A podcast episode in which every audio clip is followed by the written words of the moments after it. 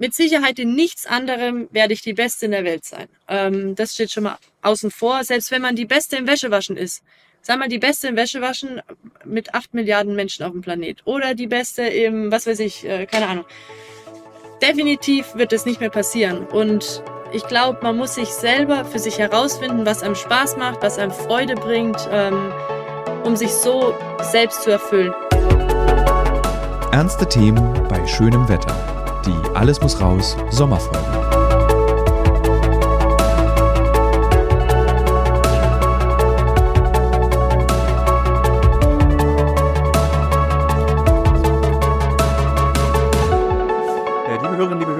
Mache es ganz zügig, weil äh, ich mit einer Person heute spreche, die wahrscheinlich äh, Besseres zu tun hat, als in einem Raum zu sitzen, um mit mir darüber zu sprechen, was sie nämlich tut.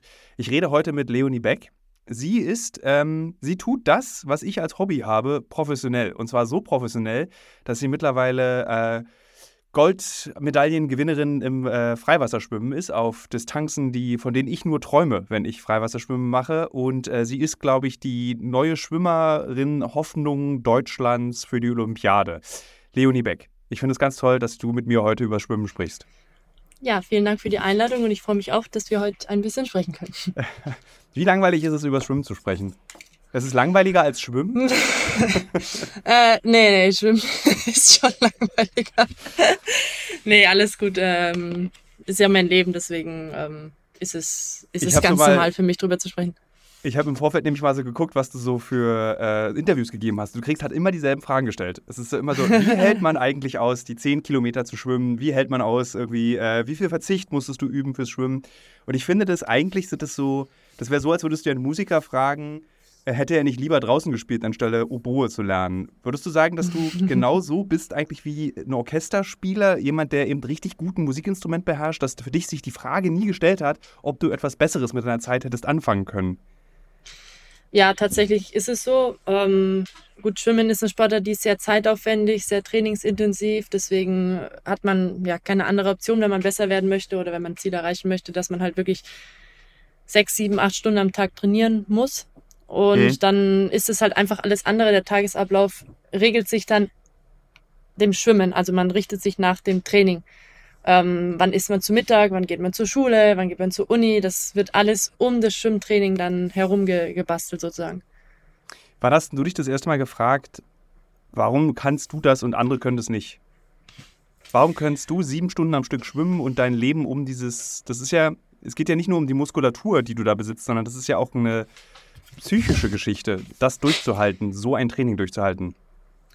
Also im Endeffekt, ähm, ja, habe ich mich das jetzt nie gefragt, weil ich habe ja eine Trainingsgruppe und ich bin ja nicht alleine. Also ich trainiere mit einer Trainingsgruppe zusammen, seitdem ich klein bin. Alleine könnte ich das sowieso nicht machen. Also manche trainieren auch alleine, aber ich brauche immer meine Trainingsgruppe. Und wir machen alle ja mehr oder weniger das Gleiche. Und deswegen ähm, bin ich sozusagen in einer Gemeinschaft drin, wo es normal ist, ähm, so viele Stunden am Tag zu trainieren. Also wir leiden zusammen, wir schwimmen zusammen, wir ähm, schwimmen die, die anstrengenden Aufgaben zusammen, die lockeren Trainings zusammen und deswegen habe ich mich jetzt nie gefragt. Ähm, das finde ich krass warum kann ich das, das und, und, nicht an. Ja. Wirklich nie? Das ist ja total irre. Ich meine, jeder Mensch fragt doch sich irgendwann an der Stelle seines Lebens irgendwie so, habe ich die richtige Entscheidung hier getroffen? Ist das, was ich tue, noch das Richtige, was ich tue? Du hast, also so, das finde ich schon irgendwie irre, dass du sagst, so, habe ich mich nie gefragt, habe einfach durchgezogen, seit ich vier bin. Also, also im Prinzip ist es so, wenn der Erfolg da ist, dann hat es ja auch einen Sinn. Also für mich hat es einen Sinn, wenn ich meine Ziele erreiche. Ähm, ich weiß, für was ich es mache. Man weiß, ähm, für was man es macht. Die Olympischen Spiele sind alle vier Jahre. Zwischendrin gibt es Weltmeisterschaften, Europameisterschaften. Und ich glaube, ich hatte das Glück, dass ich schon in jungen Jahren sehr erfolgreich war. Also ich bin schon Jugend-Europameisterin geworden, dreimal. Ähm, und es hat sich dann wie ein Faden mehr oder weniger durchgezogen. Also ich habe das große Glück gehabt, dass ich den Sprung in die Erwachsenenklasse direkt geschafft habe und mich wirklich jedes Jahr für die National für die, für Weltmeisterschaften, Europameisterschaften, Olympische Spiele, ich habe mich jedes Jahr für dieses Event qualifiziert. Ähm, gut, in, ab der Erwachsenenklasse es dann im Becken, bin ich dann nie in meine Bestzeit reingekommen. Bei den, bei den Höhepunkten, das war dann, das war dann ziemlich hart für mich. Aber ansonsten hat jedes Jahr irgendwie einen Sinn. Also ich, ich habe einen Sinn, mhm. warum ich das mache. Ich habe Ziele, die ich erreichen möchte und ähm, ja, für mich ist es normal sozusagen, keine Ahnung, von, von in, in, in Schulzeiten war es für mich normal, vor, dem, vor der Schule ins Training zu gehen, nach der Schule ins Training zu gehen, wo andere sich dann halt, weiß ich nicht, haben halt vielleicht äh, ein bisschen mehr Zeit für Hausaufgaben aufgewendet oder haben sich halt getroffen in der Stadt oder shoppen oder keine Ahnung. Und sowas kam für mich halt nie in Frage, weil für mich einfach das Schwimmen die höchste Priorität hatte. Und deswegen, ähm, ja. Du hast gesagt, dass das so für dich äh, ähm, Sinn, das war einfach der Sinn, den du hattest. Würdest du sagen, dass du damit eigentlich einen wahnsinnigen Vorteil vielen anderen Menschen gegenüber hast, dass du jetzt schon weißt, mit 26 bist du, glaube ich, ne? 26, ja. Äh, dass du jetzt schon weißt, was sinnvoll ist und was Sinn macht. Das finde ich schon auch toll. Ähm, gut, also 26 ist jetzt auch nicht mehr ganz so jung, würde ich sagen.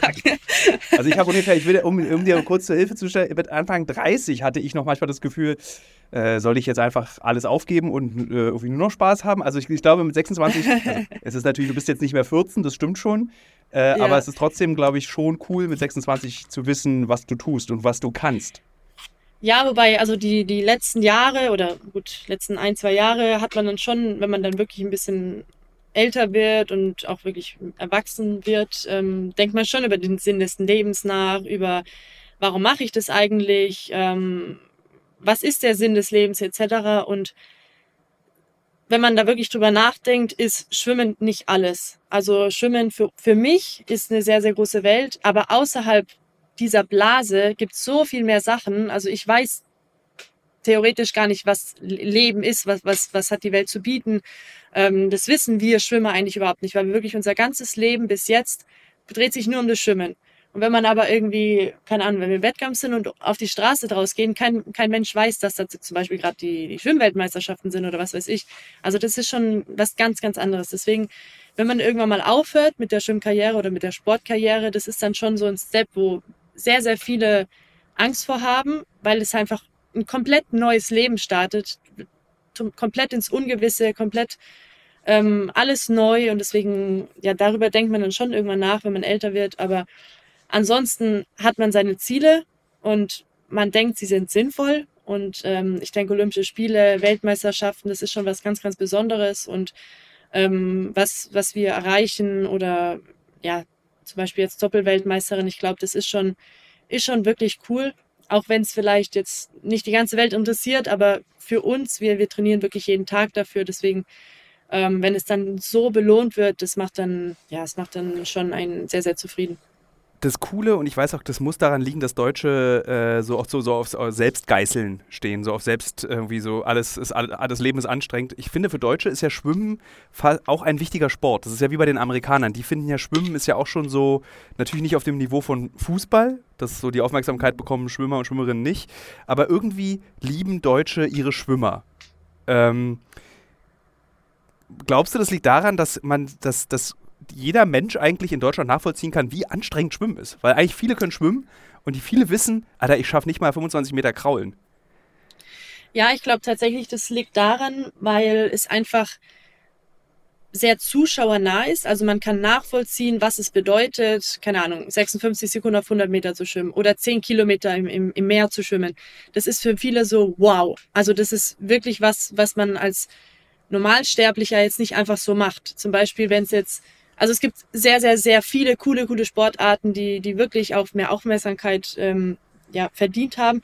Aber zum Beispiel Fechten ist jetzt für den Zuschauer nicht ganz so nachvollziehbar wie Schwimmen oder zum Beispiel Stabhochsprung. Klar, es sieht total cool aus, wenn die das machen, aber man hat nicht so den Bezug dazu, glaube ich, als Zuschauer, wie, wie Schwimmen. Weil jeder, der mal ins Freibad geht oder keine Ahnung, im Sommer geht man ins Freibad, im Sommer geht man ins, ähm, ins Schwimmbad, um sich abzukühlen. Jeder weiß ähm, oder keine Ahnung, man hat das Gefühl, was, wie man, wie lange man für eine Bahn braucht. Äh, nach 20 Minuten ist man vielleicht äh, kaputt und braucht eine Pause. Also man hat schon so ein Gespür dafür, glaube ich, als Zuschauer, was Schwimmen bedeutet und was die, was die Zeiten bedeutet, was die Distanz fünf und zehn Kilometer bedeutet im, im Meer bei den Wellen. Ähm, wenn man zum Beispiel in Urlaub geht an den Strand und da, und da wellig ist, dann trauen sich vielleicht auch zu Recht nicht viele rein, rein ins Meer, weil es einfach sehr, sehr, sehr anstrengend ist. Und ich glaube, da ist schon der Vorteil, dass man ja einen Bezug dazu hat. Vielleicht äh, kannst du grundsätzlich mal den äh, Menschen sagen, wie man die größte Angst im Freiwasserschwimmen überwindet. Nämlich, ich denke immer, ich werde von Meerjungfrauen in die Tiefe gerissen oder von irgendwelchen Tiefseewesen. Äh, hab das aber überwunden, weil ich bin auch wirklich ein leidenschaftlicher Freiwasserschwimmer. Wie gesagt, nicht die Distanz, die du schwimmst. Ähm, was machst du gegen diese Fantasieangst, wenn du nach, weißt du, beim Kraulen, dieser direkte Blick nach unten und du siehst ja, da ist ja kein Fußboden, nichts. Du siehst ja nur ins Grüne meistens rein. Hattest du damit jemals zu kämpfen oder würdest du sagen, nö, hatte ich nie. Ich hatte nie Angst davor, von irgendwas angeschnappt zu werden? Also ich glaube, man muss ein bisschen differenzieren zwischen ich gehe ins Meer und bade oder ich schwimme einen 10 Kilometer Weltcup, Weltmeisterschaft oder ein Rennen. Definitiv.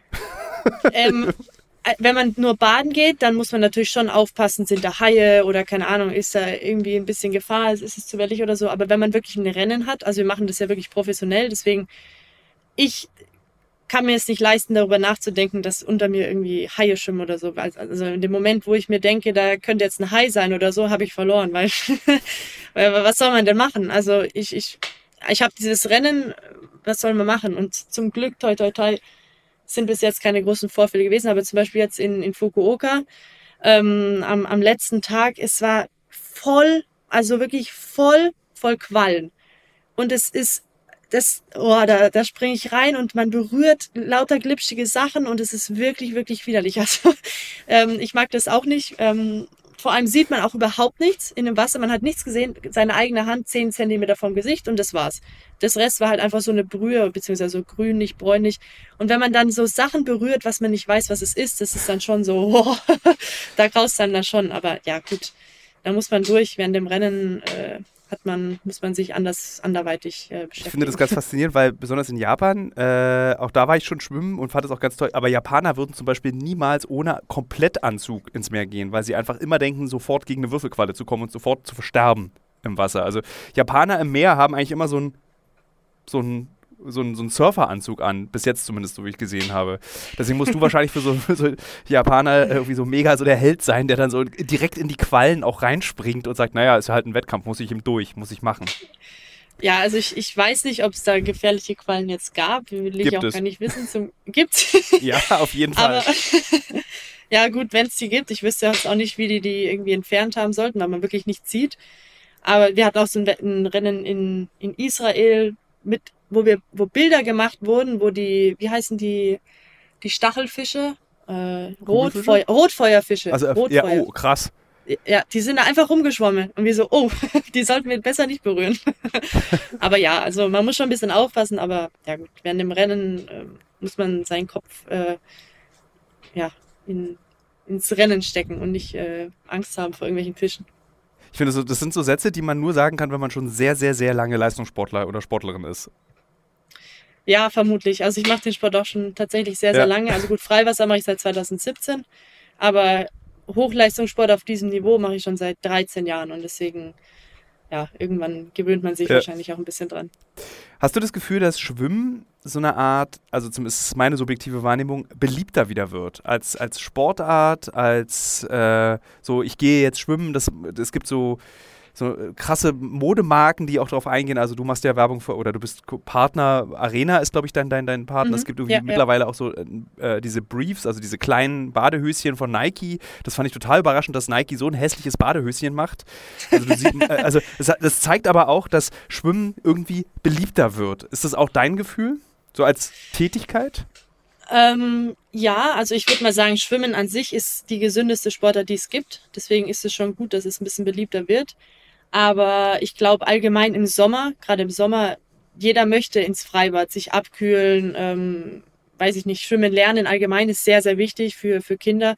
Deswegen, ja, ist Schwimmen einfach für eine Abkühlung im Sommer. Ich glaube, es ist einfach Ich mag Cool, wirklich die ganze Zeit, dass du, dass du Schwimmen und die Abkühlung auf so ein Level stellst. Ich finde aber so lustig, dass für Also- dich Schwimmen und Baden irgendwie das Gleiche ist. Für mich ist es halt so ein kapitaler Unterschied. Schwimmen ist, weißt du, so zwei Kilometer unter 30 Minuten muss ich schaffen, sonst bin ich alt und wachse ins Grab rein. So, das ist bei mir Schwimmen. Und für dich ist so Schwimmen, ja, dann irgendwie unter diesem Wasserpilz sich stellen im Freibad und dann Pommes essen. Ich hätte nicht gedacht, dass du die Person bist, die sagt, dass das Schwimmen ist. Aber okay. Nein, also tatsächlich, es tut mir leid, aber ich weiß wirklich nicht, was es heißt, äh, sich mal nachmittags im Freibad Zu treffen. Ich habe keine Ahnung. Aber ich habe die Vorstellung darunter, dass es, ähm, dass ich definitiv kein Leistungssport mache. Also ich gehe halt dann ins Freibad, ich gehe halt dann, wie du sagst, unter diesen Pilz und stelle mich dahin und lass mich besprießen. Aber also ich denke, Schwimmen und Spaß ist schon eng miteinander verbunden, wenn man es jetzt nicht gerade als Hochleistungssport macht. Alles, was mit Hochleistungssport zu tun hat, ist irgendwo, ja, ist nicht mehr gesund, ist vielleicht nicht mehr, nicht mehr ganz so spaßig. Aber ich glaube, Schwimmen an sich ähm, ist, eine, ist eine sehr, sehr tolle Sportart und auch sehr, sehr gesund und macht auch viel Spaß für, für viele Leute, glaube ich. Was kann ich von dir lernen über Geduld? Ähm, Geduld. Geduld ist ja, ist schon sehr, sehr wichtig. Gerade im Sport ähm, gibt es Phasen, ja, wo es mal nicht läuft, wo man äh, gerade, keine Ahnung, die Leistung stagniert, man ist schlecht im Training, man ist schlecht im Wettkampf. Und das sind gerade Phasen, die man ausstehen muss, damit wieder bessere Phasen kommen. Also man kann sich, man kann nicht aufgeben und sagen, gut, das ist, jetzt habe ich gerade eine schlechte Phase, ähm, jetzt höre ich auf oder was weiß ich, dann belasse ich es halt dabei. Ich glaube, da muss man dann schon geduldig sein und sich dabei denken, gut, es ist jetzt habe ich gerade eine Phase, wo es schlecht läuft, aber es wird auch eine Phase kommen, wenn ich diese Phase überstanden habe, wo es wieder besser wird. Und ich glaube, da ist gerade im, im Hochleistungssport ist es ähm, ja essentiell zu, zu verstehen, dass man nicht jeden Tag einen guten Tag haben kann. Ich habe mal ein Video gesehen, da, da meinte ein Trainer, es gibt diese Drei-Tage-Regel. Ein Tag läuft's schlecht, einen Tag läuft's gut und einen Tag läuft's mittel. Wenn das sich immer abwechselt, ist man auf dem perfekten Weg. Wenn alle drei Tage sehr, sehr gut laufen, strengt man sich vielleicht nicht genug an. Wenn alle drei Tage schlecht laufen, dann ist vielleicht irgendwas, stimmt irgendwas nicht, dann muss man vielleicht was ändern. Aber wenn es immer im Einklang ist, dann ist man auf einem sehr, sehr guten Weg und macht alles richtig. Deswegen ähm, man muss geduldig sein, auch bei den schlechten Tagen, auch wenn man mal Misserfolg hat, wenn man vielleicht mal, weiß ich, keine Ahnung, schlechte Tage hat, auch im, im Privatleben oder auf der Arbeit, äh, in der Karriere. Ich glaube, da gibt es schon viele Verbindungen mit dem Hochleistungssport. Ich wollte gerade sagen, ich glaube, diese Regel, die du gerade erklärt hast, die lässt sich auf alles im Leben anwenden. Also ja, so, ja. wenn alles immer scheiße läuft, musst du irgendwas daran ändern. Also so, genau. bleibt, oder es läuft halt einfach so lange ja. scheiße, bis du dir einen Strick nimmst. Also das ist ja dann so, ja. so kann es ja auch nicht gehen. Ähm. Lernst du eigentlich, also du hast gesagt, dass du es seit 13 Jahren machst, das heißt, dass du mit 13 angefangen hast und wahrscheinlich davor aber dich schon dafür interessiert hast. Was ich mich immer frage. Ja, ich habe schon davor angefangen. Ich bin schon mit sechs in den, in den Schwimmverein gekommen, aber man steigert sich ja dann über ja. die Jahre, die Trainingseinheiten. Aber gut, wenn, wenn man es so sieht, mache ich schon seit, keine Ahnung, seit ich sechs bin, seit 20 Jahren. Dann sagen wir seit 20 Jahren. Ähm, wie, viel, wie viel Anteil daran ist zu lernen, dass man einfach nicht aufgibt. Also, weil ich finde, Schwimmen ist die Sportart, wo du so krass schnell sagst, ach, ich habe keinen Bock mehr, ich, ich gehe raus, ich, geh, ich verlasse jetzt das Becken, ich kann nicht mehr nach irgendwie drei Stunden hin und her. Also es ist ja drei Stunden hin und her. So, wie viel Anteil daran ist zu lernen, da nicht aufzugeben? Also ich, ich glaube gerade im Schwimmen, ähm, zum Beispiel bei Wettkämpfen, man sieht seine Zeit, die man geschwommen ist und daran misst man alles was ist äh, die Bestzeit, die man hat, ähm, wie viel ist man drüber und man weiß genau, ist es jetzt eine gute Zeit oder eine schlechte Zeit. Zum Beispiel in beim Turmspringen oder beim äh, Fechten oder so, da hat man nicht die Kontrolle über seine, über seine Leistung. Gibt es Kampfrichter, die das entscheiden, wie gut du bist. Und das ist sehr subjektiv. Subjektiv oder objektiv? Mhm. Subjektiv. Mhm. Subjektiv heißt, dass ähm, sozusagen Personen entscheiden, was gut oder schlecht ist. Und genau, subjektiv. Genau, perfekt. genau. Ja, also ja. subjektiv. Und da ist, glaube ich, im, im Schwimmen der Vorteil oder Nachteil, wie man es sieht, also je nachdem, wie man es sich hinlegt, aber ich glaube, es ist eher ein Vorteil, dass es überhaupt nichts mit Subjektivität zu tun hat. Also man bringt seine Leistung, man weiß, ist es gut oder nicht, oder im Freiwasser, man steckt als Erster an oder als Dritter oder als Vierter und man sieht genau, welche Leistung man erbracht hat. Und wenn es dann halt mal nicht läuft, dann ähm, ist es, man weiß es halt dann auch und dann ist es, ja, liegt schon nahe, irgendwie aufzugeben. Aber gerade, also gerade ich hatte in meiner Karriere, ich glaube, vier Jahre, die wirklich überhaupt nicht gut gelaufen sind. Von 2013 bis 2016 oder von 2012 bis 2016. Nee, 2013 bis 2016. Ich habe mich immer qualifiziert, aber ich war immer sehr, sehr enttäuscht bei den Höhepunktwettkämpfen dann, für die man ja trainiert. Und ich hatte wirklich, wirklich eine sehr, sehr lange harte Phase. Also als Frau hat man die zwischen 16, 17, 18, 19 Jahren und als Mann vielleicht drei Jahre später. Und es ist eine Phase, wo sehr, sehr viele aufhören. weil man, also erstmal kommen andere Interessen dazu, wenn es nicht mehr läuft, da denkt man, ah, es gibt auch Party, man kann sich, man kann shoppen gehen mit Freunden, man kann abends ausgehen. Ähm, für was macht man das überhaupt, wenn ich mich eh nicht verbessere? Also was ist der Sinn, weiterhin zu schwimmen, sich jeden Tag zu quälen, jeden Tag fünf Stunden, sechs Stunden zu trainieren? Für was? Wenn ich sowieso, keine Ahnung, irgendwie nicht an meine Bestzeit reinkomme oder mich nicht qualifiziere etc. Und wenn man diese Phase aber übersteht, dann kommt eine bessere Phase. Also mit 2021, ähm, wenn man das alles wirklich so überstanden hat und wirklich durchhält und nicht aufgibt, kann man sich wirklich sicher sein, oder in den meisten Fällen ist es so, dass dann wirklich die Leistung explodiert, beziehungsweise man wirklich sich verbessert und diese Phase überstanden ist. Und bei den Männern ist es vielleicht drei, vier Jahre später, weil ein bisschen, oder zwei, drei Jahre später, weil Männer allgemein ein bisschen spät, später entwickelt sind äh, im, im Sport. Äh, im Sport. ähm. Ich glaube, es gilt, glaube ich, für fast alles, dass Männer ja so oft so ein bisschen, naja, naiver, das, naja, egal andere Geschichte, aber, ja. aber ähm, also auf jeden Fall ist es, das kann man in, über, überall sehen, in den Bestleistungen, in, ähm, in Rankings, in, in fast jeder Sportart kann man das, ja, kann man das sich anschauen und ist auch nachgewiesen. Und ich wusste aber, beziehungsweise wurde auch gesagt von meinem Trainer zur Unterstützung, dass wenn man diese Phase übersteht und durchhält und nicht aufgibt und immer weitermacht, dann kommt irgendwann eine bessere Phase. Und so ist es im Endeffekt auch gewesen. Und ähm, deswegen bin ich froh, dass ich zum Beispiel in dieser Phase nicht aufgehört habe. Aber gab es das? Also gab es das, dass deine Freunde gesagt haben, so, ey, komm jetzt, wir fahren jetzt, ich weiß nicht, wo, ich bist du auch in der Stadt oder auf dem Land groß geworden? Äh, in, in der Stadt, ja. Okay, also Stadt, ja. wir lassen es irgendwie abends ausgehen und du hast gesagt so, ja, warum eigentlich nicht? Also gab es diese Momente, wo du kurz davor warst zu sagen, ich gebe auf? Also gut, es ist jetzt nicht aufgehen, wenn man mal rausgeht in die, in die in die Stadt und äh, Abendessen geht. Das, das meine ich jetzt gar nicht damit. Ich meine nur, dass man allgemein aufhört mit dem Schwimmsport, weil es keinen Sinn mehr macht für einen selber. Weil ja. andere Interessen dazukommen und man sich denkt, für was soll ich das Ganze machen, wenn ich auch andere coole Sachen machen kann und Zeit mit meinen Freunden verbringen kann, etc. Aber es spricht jetzt nichts dagegen, wenn man irgendwie abends mal zum Abendessen geht oder wenn man will und Lust und Zeit hat und es vom Training halt schafft, ähm, kann man vielleicht auch mal feiern gehen. Ich konnte es jetzt zum Beispiel nicht, weil ich dann einfach zu müde bin. Ähm, also das heißt ja, wer, wer feiern kann, kann auch arbeiten. Und in dem, ja. in dem Fall ist es halt so, aber ist vielleicht auch jetzt in den meisten Fällen ein bisschen kontraproduktiv. Aber also ich meine jetzt nicht, dass man mal abends essen gehen kann oder, oder mit Freunden Zeit ja. verbringen kann. Aber ich hatte auch das Glück, dass mein größter Freundeskreis eigentlich meine Trainingsgruppe war. Das war meine Familie und wir sind auch abends mal zusammen essen gegangen oder keine Ahnung, wir haben auch so Zeit miteinander verbracht. Aber meine, meine Schulfreunde oder meine Freunde außerhalb vom Schwimmen haben es schon eigentlich verstanden, dass ich jetzt mal nicht abends mit feiern gehen kann. Und wenn ich sage, nee, tut mir leid, ich habe morgen Frühtraining um 6 Uhr, ich muss äh, um 5.30 Uhr aufstehen, ähm, tut mir leid, ich kann nicht mit, dann haben die das auch verstanden. Also, Hast du Freunde nicht, verloren ich, dadurch, also äh, dass du diesen Lifestyle eben lebst? Ja, das wollte ich gerade sagen. Ich habe zum Glück ähm, die richtigen Freunde irgendwie gehabt, dass alle dies verstanden haben. Und ich glaube, wenn es Freunde gibt, die das nicht verstehen, von denen wendet man sich dann früher oder später ab, weil es einfach nicht mehr vereinbar ist mit dem Sport, was in dem Moment einfach das Wichtigste ist.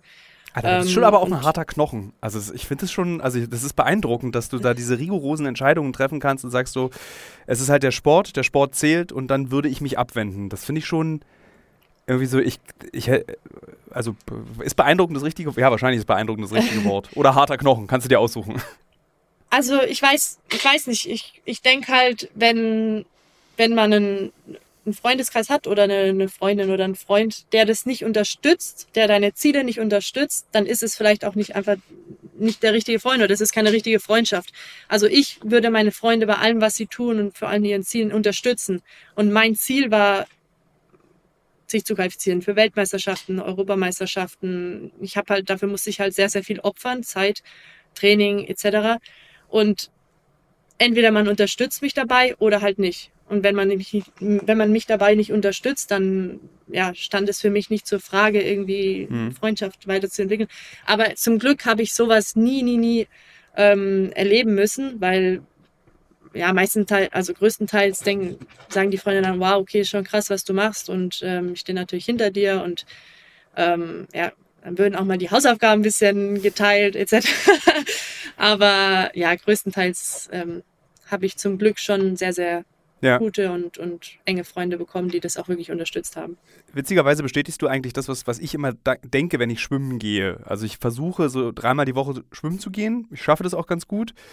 Äh, und habe immer, ich habe immer das Gefühl, man kann ganz viel lernen von dem fürs Leben, was man dort erlebt. Also zum Beispiel, was ich habe auch relativ viel darüber geschrieben schon, so für Zeitungen und habe so zum Beispiel erklärt, die Gleichheit unter der Schwimmdusche, so dass es egal ist, ob du, also jetzt in deinem Fall seid ihr ja irgendwie alle eine Trainingsgruppe, aber ich, du gehst ins Schwimmbad und da hast du den alten Mann, du hast den Familienvater, du hast irgendwie den Leistungssportler, der sich da irgendwie eine Dreiviertelstunde am Beckenrand aufdehnt, um dann 15 Minuten zu schwimmen. Ähm, aber irgendwie sind alle gleich und alle verstehen sich. Ähm, und ich hatte dann immer das Gefühl, das könnten wir fürs Leben lernen. Aber was du auch erzählst, eben über Freundschaft, man muss sich doch unterstützen in der Freundschaft. Das hast du ja bewiesen im Prinzip mit deinem Extrem, dass Freundschaften auch daran wachsen können, wenn man dich da unterstützt. Würdest du sagen, wir sollten alle mehr auf Schwimmerinnen und Schwimmer hören, um fürs Leben zu lernen? ähm, also ich weiß jetzt nicht, ob es, es gibt ja auch noch andere tolle Sportler. Ich glaube, Sportler allgemein. Ja, aber ich frage ja schon, dich. Also ich, ich würde jetzt mal allgemein für Sportler und Sportlerinnen reden. Ich glaube schon, dass es Vorbilder sein können für, für, ja, für, für die Nation, für junge, junge Menschen, auch für ältere Menschen. Ich glaube, was, also wenn ich hoffentlich, so Gottes will, äh, mal Kinder haben möchte, werden sie definitiv in einen Sportverein kommen, weil ich glaube, im Sportverein, egal welche Sportart, was auch immer er oder sie für Sportart machen möchte. Aber ich glaube, im Sportverein ist man gar nicht so falsch. Man wird auf die richtigen Wege geleitet, man treibt Sport, man findet äh, Freunde, die das Gleiche machen. Ähm, man ist weg irgendwie von, weiß ich nicht, von irgendwelchen, ja, ich sag mal, bösen Ablenkungen. Ähm, ich glaube, zum Beispiel klang, Drogen, klang Alkohol. ja. Ja, also ich glaube schon, dass im Sportverein, dass die, dass die Kinder schon irgendwie auf die richtige Bahn dadurch gebracht werden. Und ich habe zum Beispiel einen, ähm, oder ich kenne einen Athleten, äh, einen Schwimmer, der, ja, wo der Vater im Gefängnis ist, wo sein Bruder irgendwie Probleme mit Drogen hat und er durch den Schwimmsport wirklich ein komplett anderer Mensch geworden ist und weg von der Straße gekommen ist, weil er dort seine Freunde gefunden hat, ähm, dort erfolgreich geworden ist und Sportler sind schon, vielleicht ist es ein bisschen extrem, überhaupt keinen Alkohol zu trinken, überhaupt nicht feiern zu gehen, aber das ist schon vorbildlich, was, was Sportler machen. Also wir sind wirklich, äh, wir müssen ehrgeizig sein, zielstrebig, äh, keine Ahnung, wir müssen unseren, wir haben Zeitplan, das und das und das wird dann gemacht.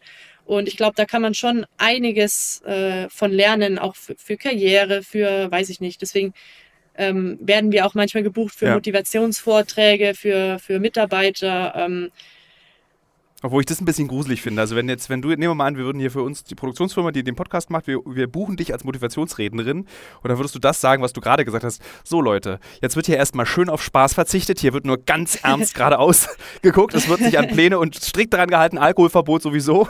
Und dann nochmal den Berlinern zu erzählen, dass Drogen nicht erlaubt sind, na dann, äh, naja, es wird schwer für dich auf jeden Fall. Äh, Nein, aber also, das klingt trotzdem, ja, oder erzähl zu Ende.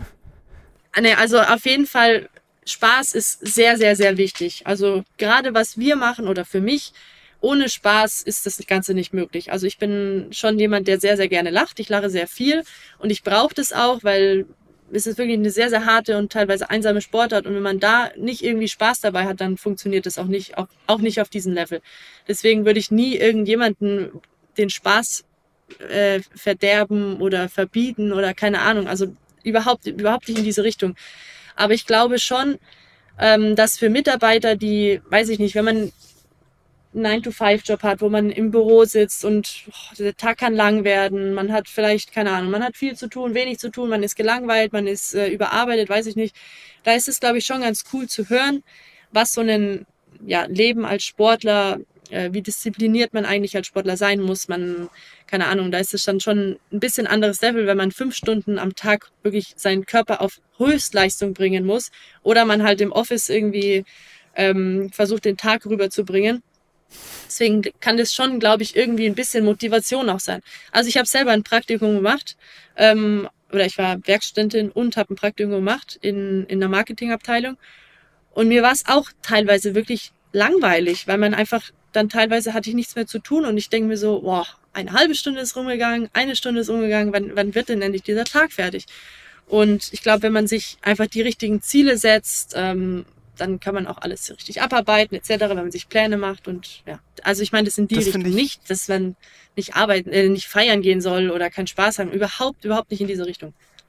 Ich finde, das ist ein total wichtigen Punkt, den du da gerade machst, insbesondere weil ja diesem Sport Schwimmen, für die, die es zum ersten Mal ausprobieren, immer vorgeworfen wird, der ist so ultra langweilig. Das ist dieses, dieses Hin und Her, dass auf der, auf der 50 oder 25 Meter Bahn einfach nichts passiert, außer du siehst mal ein Pflaster auf dem Fußboden. So, aber du sagst ja, wenn man sich Ziele setzt, dann ist es nicht mehr langweilig. Weil du hattest wahrscheinlich dann im Praktikum auch nicht das richtige Ziel. Du wusstest nicht, wohin das führt, was du hier gerade tust. Richtig. ähm, also im, im Training, also ich, ich kann dir ganz ehrlich sagen, ich habe Trainingseinheiten, wo ich mich wirklich erschießen will. Also wirklich, wo, es ist stinkelangweilig, man will einfach nur noch die Zeit rumbringen, man will einfach nur raus aus dem Wasser. Aber auch diese Trainingheiten gibt's und auch diese muss es geben. Ähm, aber da ist zum Beispiel dann der Trainingsplan ein Ziel. Man, man hat das Ziel 5 mal 200 Meter, danach kommt 4 mal 50, danach kommen 100 Meter Beine, keine Ahnung. Man hat ja einen Trainingsplan, den man dann abschwimmt und man schwimmt Stück für Stück. Ähm, man kriegt die Zeit gesagt, dann ist mal was äh, mehr, intensiv, mehr intensiv, man muss man langsamer schwimmen etc. Also es ist ja schon ein Trainingsplan, den man macht. Man geht jetzt nicht ins Wasser und schwimmt irgendwie irgendwas drei Stunden lang. Also man hat schon einen Trainingsplan, den der Trainer entwirft und den schwimmt man dann, arbeitet man ab, Stück für Stück.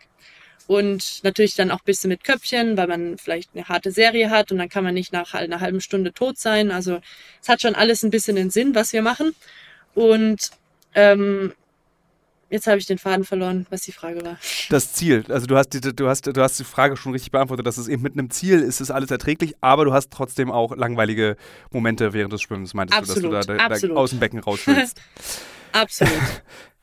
ähm, kannst du die Welt eigentlich als Schwimmerin sehen? Also du erzähltest, dass du in Fukuoka warst, was ich einen ziemlich coolen Ort auf der Welt findest. Hast du Zeit, dich dort umzusehen oder ist es so rein ins Becken, raus aus, aus dem Becken? Beziehungsweise da war es ja Freiwasser, rein in die Qualle, raus aus der Qualle.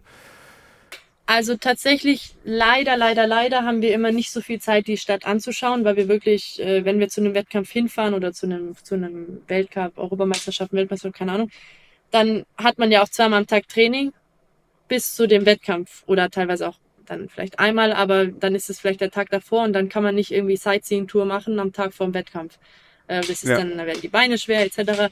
Deswegen leider, leider, leider sehen wir nicht ganz so viel immer in den Städten, aber ich bin schon wirklich sehr, also ich glaube, für 26 Jahre bin ich schon sehr, sehr gut um die Welt rumgekommen. Ähm, ich habe jetzt auch in den letzten zwei Jahren habe hab ich auch gesehen, wie, ja, wie viel Spaß mir das eigentlich macht zu reisen. Also davor habe ich es gar nicht so gern gemacht. Flugzeuge, immer der, der Flug etc. Teilweise acht, neun Stunden, da habe ich mir schon, naja.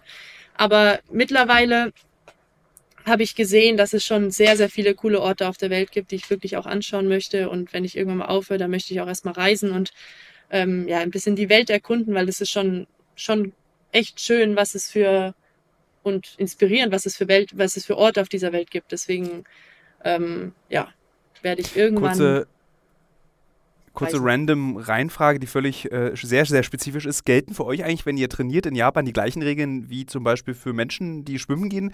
Mir ist nämlich aufgefallen, dass in Japan du darfst nichts mit ins Becken nehmen. Du musst auch eine Badekappe tragen, man durfte keine Apple Watch dran haben, man durfte, ich habe so eine Br- Schwimmbrille, wo so die Zeit immer drin steht im Auge. Selbst die haben die erkannt und haben gesagt, die darf ich nicht benutzen. Gilt es für euch auch, dass ihr so oder könnt ihr schwimmen, wie ihr wollt? Super, ran, super spezifische Frage. Ich weiß, interessiert keinen der Zuhörenden, aber das will ich jetzt schnell von dir wissen. Also erstmal, also wir haben noch ein Höhentrainingslager vor der Weltmeisterschaft gemacht in Japan und da hieß es davor, dass man keine Tattoos haben darf. Und wenn man Tattoo hat, muss man die abkleben mit Tape oder so. Aber zum Beispiel, als wir angekommen sind, äh, wir waren die einzige Trainingsgruppe dort und das ist dann, äh, war überhaupt keine Frage. Also niemand hat sein Tattoo irgendwie abkleben müssen. Ähm, das erstens. Und dann zweitens, bei der WM selber sind wir schon Athleten unter uns. Also jeder hat irgendwie seine eigene Vorbereitung. Also da sagt dir keiner, ob du mit Apple Watch schwimmen musst oder nicht. Also jeder darf das mehr oder weniger Okay. machen, was er möchte. Und man darf seine Flossen mitnehmen, man darf sein, meine, seine Trainingsutensilien machen. Also das ist dann schon wie bei jeder Weltmeisterschaft, dass man halt äh, gewohnt seine, Ja. seine Vorbereitung machen kann, wie man, wie man sie möchte. Also das ist dann schon wie so eine geschlossene Gesellschaft, würde ich sagen. Ist das eigentlich so ein, äh, so, so, ein Klischee? Aber ich habe manchmal das Gefühl, dass man spürt, ob man gut schwimmt oder nicht schwimmt. Also, dass es bestimmte Becken gibt, in denen du schwimmst, die sich scheiße anfühlen. Obwohl Wasser ja überall auf der Welt gleich ist. Aber ich frage mich immer, ist das so, bilde ich mir das ein oder haben das andere Schwimmende, hast du das als Schwimmerin auch? Nee, tatsächlich, also das ist keine Einbildung. Ähm, es gibt je nachdem, wie viel Chlor drin ist, je nachdem, wie auch Wassertemperatur spielt eine große Rolle. Dann manchmal ist das Wasser weicher, manchmal ist das Wasser härter, dann fühlt sich an, als würde man, keine Ahnung, Luft ziehen, dann fühlt sich an, als hätte man richtig Druck auf der, auf der Hand. Also da spürt man schon tatsächlich Unterschiede okay. und äh, manche Becken sind, sind wirklich sehr, sehr langsam und manche Becken sind wirklich sehr, sehr schnell. Also wir hatten zum Beispiel in, in Abu Dhabi vor dem Weltcup. Ähm, da, da sind wir, da waren 25 Meter Becken und da sind wir Zeiten geschwommen, die waren unterirdisch und ich habe mir gedacht, ach du, ach du heilige Güte. Ähm, ich habe in zwei Tagen Wettkampf und ich schwimme hier Zeiten, die sind wirklich unterirdisch. Und danach habe ich, also ich habe den Weltcup aber dann gewonnen, also war alles äh, gut. kann man ja mal so droppen, ähm, so nebenbei. Deswegen, es ist ja immer viel im Kopf auch, würde ich sagen. Und ja, an sich gibt es aber schon auch der pH-Wert vielleicht ist anders oder keine Ahnung. Also ja, es okay, gibt schon dann, unterschiedliche. Das, das beruhigt mich, dass es nicht. Das ist, ich habe mich, hab mich das mal gefragt, weil manchmal bin ich so schlecht, manchmal bin ich einfach auch echt ganz okay. Äh, ja. Und mich, liegt es am Wasser? Und dann dachte ich, das kann ja eigentlich nicht sein, aber offensichtlich kann es auch am Wasser liegen. Ja, ja. Kostet also es liegt auch an uns. Äh, Vielleicht an uns auch. Ja, ja das, das zählt auch.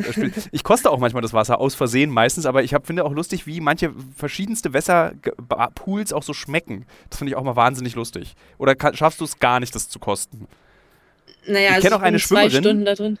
Ich kenne tatsächlich eine, eine professionelle Schwimmerin, äh, die jetzt äh, nicht mehr schwimmt, die, die richtig, äh, für die war das Ritus, den Pool, den sie beschwommen hat, einmal zu trinken, einmal so einen Schluck einfach zu kosten ganz am Anfang. Echt, ja, nee, das mache ja. ich nicht so gern.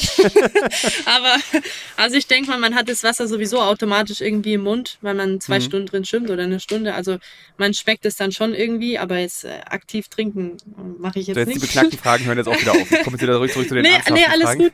Aber ähm, teilweise zum Beispiel, wenn der Chlorgehalt sehr, sehr hoch ist, dann ist nach einer halben Stunde oder nach zwei Kilometern der Mund so trocken. Das war jetzt ähm, in, in Rom ist es hier manchmal in den Becken und es war in, in Divigno in Becken. Das, du hast wirklich überhaupt keine Spucke mehr im Mund, also wirklich gar nichts. Und da ist der Mund so trocken und man muss die ganze Zeit trinken, aber es ändert überhaupt nichts. Also das ist dann ein bisschen nervig oder keine Ahnung, wenn es, ähm, weiß ich nicht, wenn in der Luft, äh, also wenn es eine, eine Indoorhalle ist und die Luft voll Chlor ist und dann wir hatten teile, teilweise Probleme mit dem Atmen. Ich habe da abends, wenn ich dann schlafen wollte, den Hustattacken bekommen. Ähm, das ist dann wahrscheinlich auch sehr, sehr ungesund, aber also es gibt schon unterschiedliche Pools.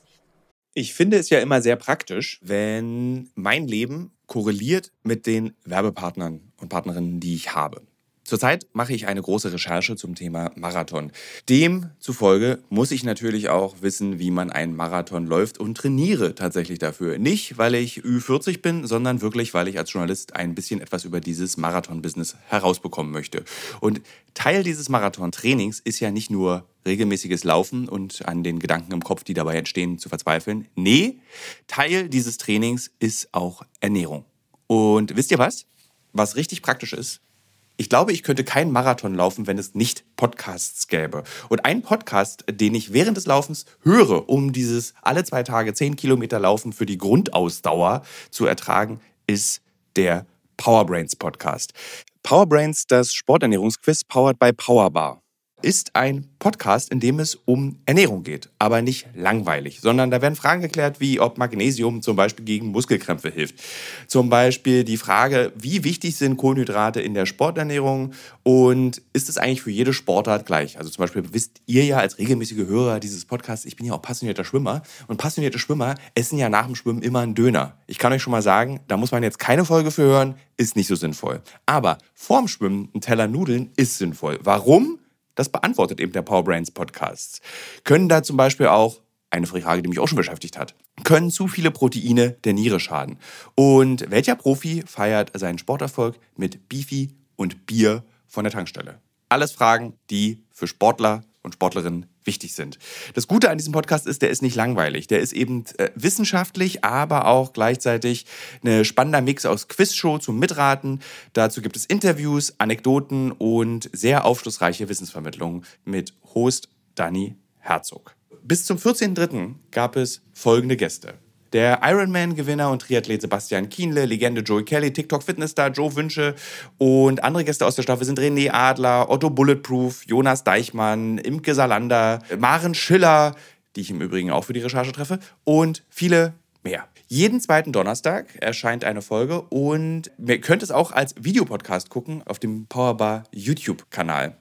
Ja, ich würde sagen, wenn ich es beim Laufen höre, könnt ihr es auch beim Laufen hören oder wenn ihr die Innenseite eines Backofen reinigt oder wenn ihr Staubsaugt oder wenn ihr ähm, lange Pendelstrecken mit der U-Bahn habt, Straßenbahn oder im Auto. Egal. Es ist ein guter Weg, um die Zeit zu vertreiben.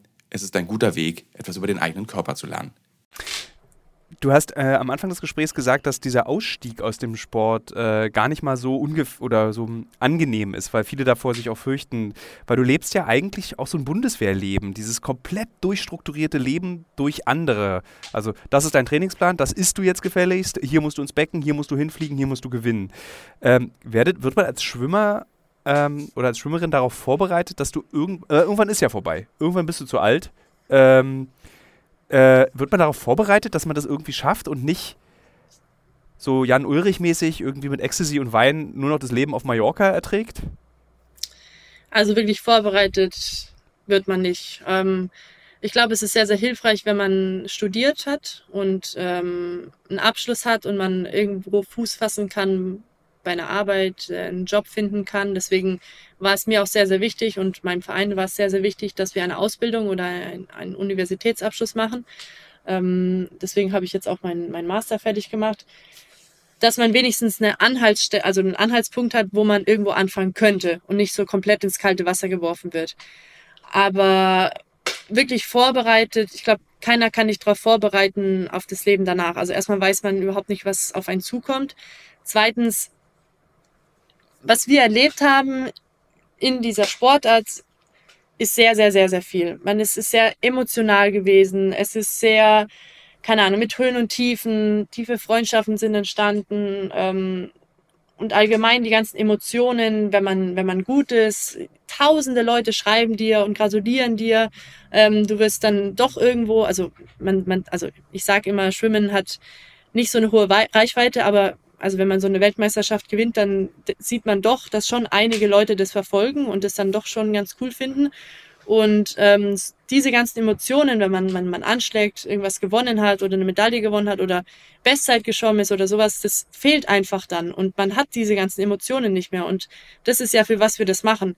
Und wenn man, wenn wir aufhören mit dieser Sportart oder mit, mit dem Sport und mit dem Hochleistungssport, dann fehlt es einfach alles. Und man ist einfach ein ganz normaler Niemand oder ein ganz Bürger. normaler Mensch, ein ganz normaler Bürger. Und äh, nichts mehr Besonderes, man, man macht nichts mehr besonders, man, äh, keine Ahnung, man wird nicht mehr, wow, das ist schon krass, was du machst, etc. Also man muss sich da schon irgendwie aus dieser Blase, ich, ich habe selber keine Ahnung, wie es wie es wird. Ähm, ich habe auch sehr, sehr, also ich habe auch Respekt davor, äh, wenn ich irgendwann mal aufhöre weil es doch schon was ganz anderes ist. Aber ich habe keine Ahnung, wie es wird. Ich glaube, man sollte sich vorher schon ein paar Ziele stecken und ein paar An Anhaltspunkte haben, was man macht, also wirklich einen genauen Plan haben, weil sonst ist es, glaube ich, ganz, ganz, ganz schwer. Du hast ja deine Masterarbeit geschrieben über Body Positivity auf Instagram, wenn ich das richtig verstanden ja, habe. Ja. Ähm, du meintest, dass es wichtig für euren Verein auch oder für deinen Verein, dass du eben eine andere Sache noch machst. Glaubst du, dass das, was die Perspektive deines Studiums ist, dass dir die, dass dir das diese Glücksgefühle oder dieses das Gefühl von Besonderssein geben kann? Kann dir irgendwas überhaupt noch in deinem Leben dieses Gefühl geben, du bist, in, äh, du bist schlecht auf 25 Meter in Dubai geschwommen, hast dann aber trotzdem den World Cup gewonnen am nächsten Tag? Also so, was, was, was soll denn dir dieses Gefühl bitte noch geben können? Also mit Sicherheit 100 Prozent werde ich in nichts mehr, was ich jemals mache im Leben, die Beste sein in der Welt. Es sind, wie viele Milliarden Menschen sind auch? Acht Milliarden. Acht Milliarden, acht ja. Milliarden. Mit Sicherheit in nichts anderem werde ich die Beste in der Welt sein. Ähm, das steht schon mal außen vor. Selbst wenn man die Beste im Wäschewaschen ist. Sag mal, die Beste im Wäschewaschen mit acht Milliarden Menschen auf dem Planet. Oder die Beste im, was weiß ich, äh, keine Ahnung. Definitiv wird das nicht mehr passieren. Und ich glaube, man muss sich selber für sich herausfinden, was einem Spaß macht, was einem Freude bringt, ähm, um sich so selbst zu erfüllen. Also man ist selber für seine Glücklichkeit verantwortlich und ähm, auch jetzt während dem Sport. Es macht ja nicht nur glücklich, äh, erfolgreich zu sein. Also ich glaube nicht, dass man, also für mich ist das nicht alles. Für mhm. mich ist, äh, gehört Familie dazu, für mich gehört Freundschaften dazu, für mich gehört ähm, auch mal das zu machen, worauf man Lust hat.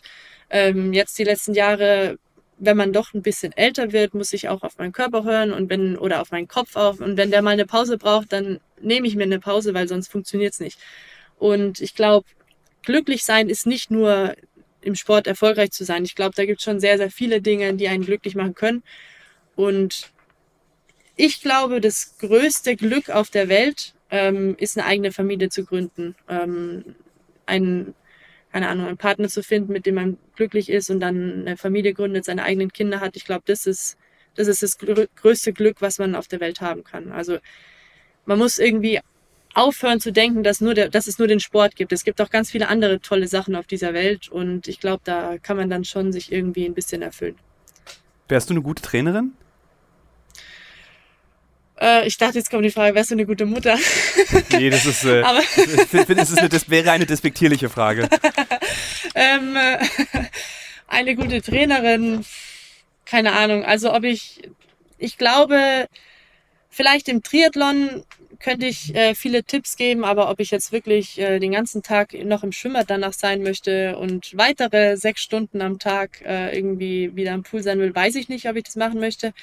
Aber für Kinder, glaube ich, wäre ich eine gute Trainerin und aber so als wirklich Hochleistungssportler äh, im Schwimmen, keine Ahnung, weiß ich gar nicht.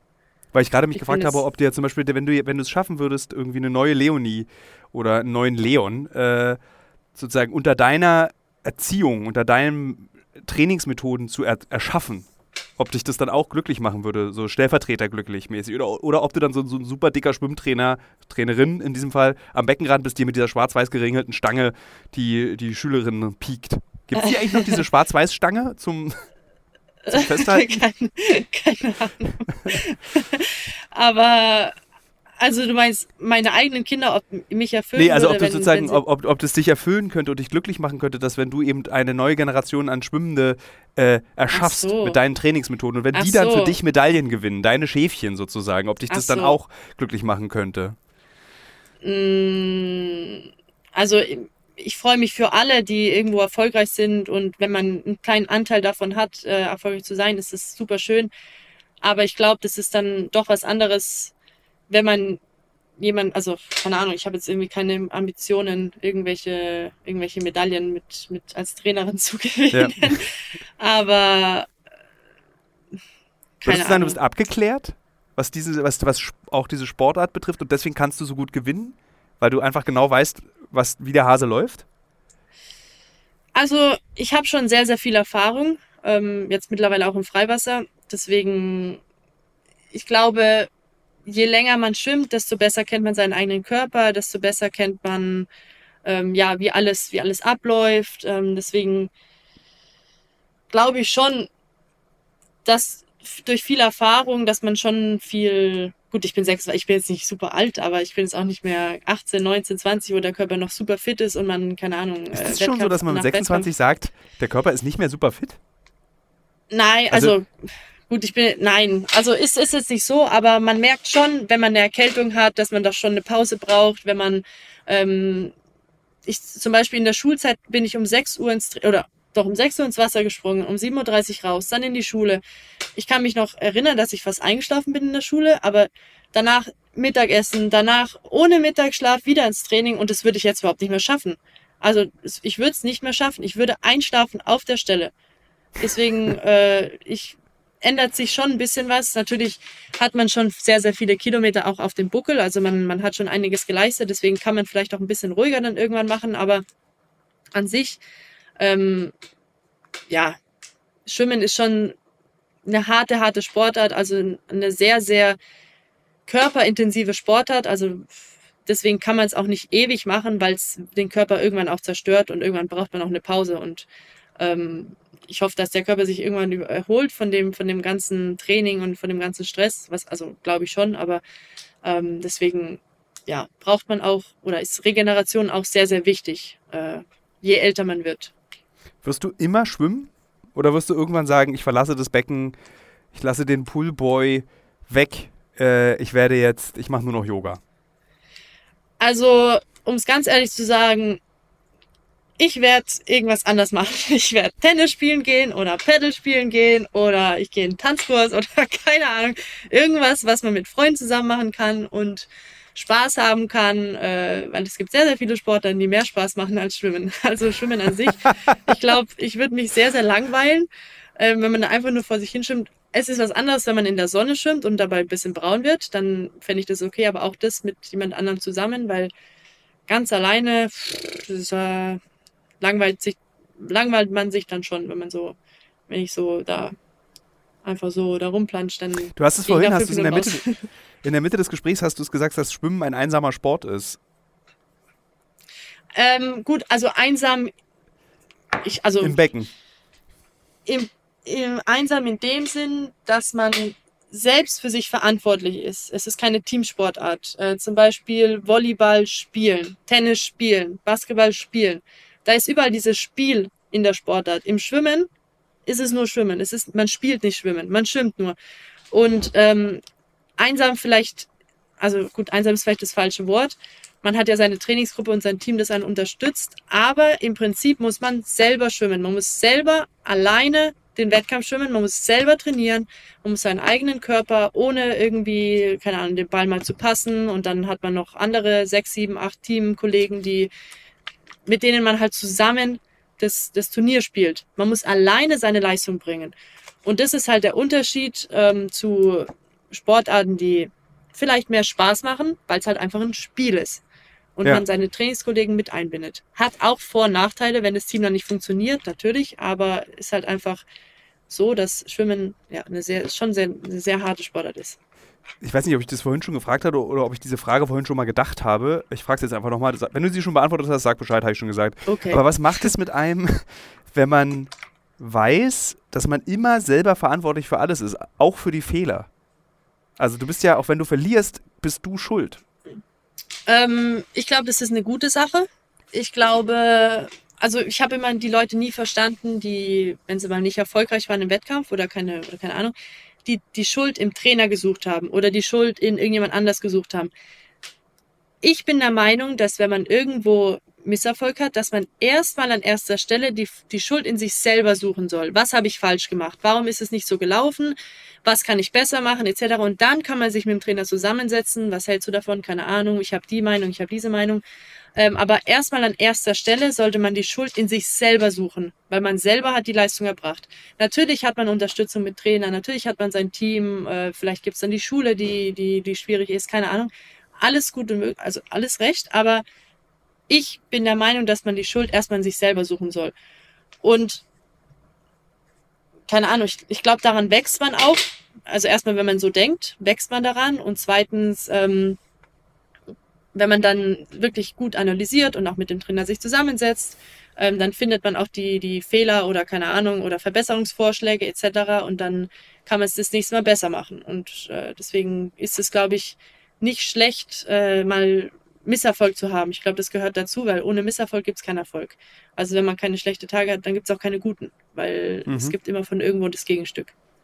Ich finde es lustig, dass tatsächlich du, der Grund, warum ich mit dir reden wollte, war, ich hatte so das Gefühl, äh, dass man mit dir über Schwimmen weit da, auch darüber hinaus reden kann. Und du bestätigst das gerade. Also letztendlich könntest du, wenn das alles dann irgendwie mal, wenn du keinen Bock mehr hast, könntest du wahrscheinlich auch so einen Ratgeber schreiben äh, aus dem Schwimmbecken fürs Leben lernen. Also es könnte, glaube ich, funktionieren, weil äh, natürlich musst du auch bei dir selbst suchen, wenn Mist passiert. Und die meisten suchen halt die Fehler beim anderen. Und auch ich, jeder Mensch macht das, glaube ich. Aber ich glaube, dass du da mit so einer gewissen Klar, Ernsthaftigkeit ja.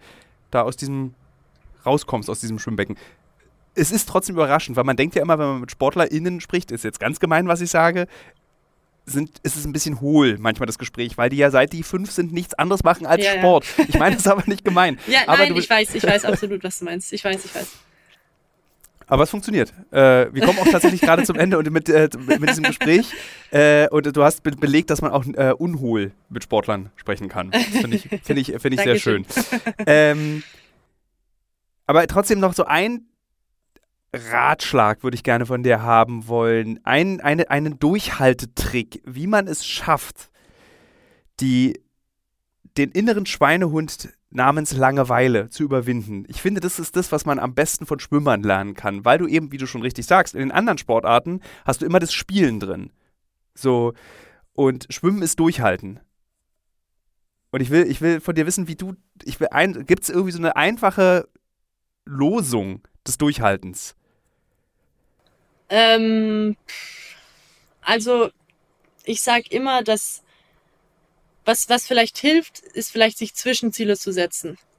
Ähm, dann hat man vielleicht irgendwie ein bisschen mehr Spaß, wenn man dann noch ein kleines Ziel erreicht hat. Dann hat man wieder ein kleines Hoch und dann äh, hat man wieder, ist man wieder einen Schritt näher gekommen, keine Ahnung, zur Einheit zu, zu, zu die Einheit zu beenden oder an sein großes Ziel. Also wenn man sich kleine Zwischenziele setzt, wo man dann wieder kleine Hochs im Kopf bekommt, ist das, glaube ich, sehr, sehr hilfreich.